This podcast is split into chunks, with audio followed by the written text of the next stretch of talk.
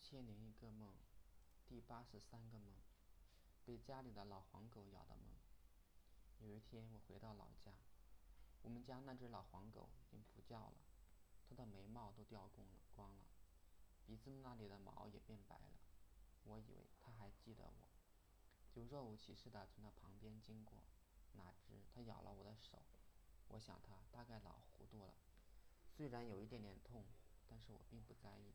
结果它又咬了我的屁股，我犹豫要不要去打针，感觉自己身体现在还可以，不用打针了。这时见到爸爸妈妈，聊起弟弟的毕业问题，他们虽然不说，但是心里当然希望离家越近越好。但是现实情况是在方城肯定找不到工作，南阳不好说，郑州可能好找工作，而且。距离家比较近，但是待遇可能就不如武汉。我觉得最好是武汉，以后通高铁回家就方便多了。我们讨论许多，还有弟弟的婚姻问题。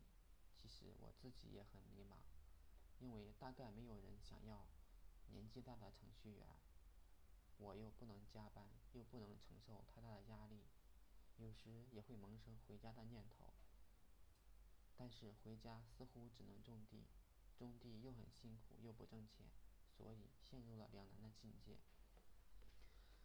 被狗被狗咬的感觉大致来来自于女儿，她总是用指甲尖掐我，这是一种刺痛，跟被狗咬是不一样的，而我并不高兴，我很不满意她的无理取闹，但是又不能跟她一样。这种不满体现在梦中。弟弟已经三十岁了，现在还没有毕业，还是单身，这让我也很担心他的事业和婚姻问题。他所学的专业，在小城市很难谋生。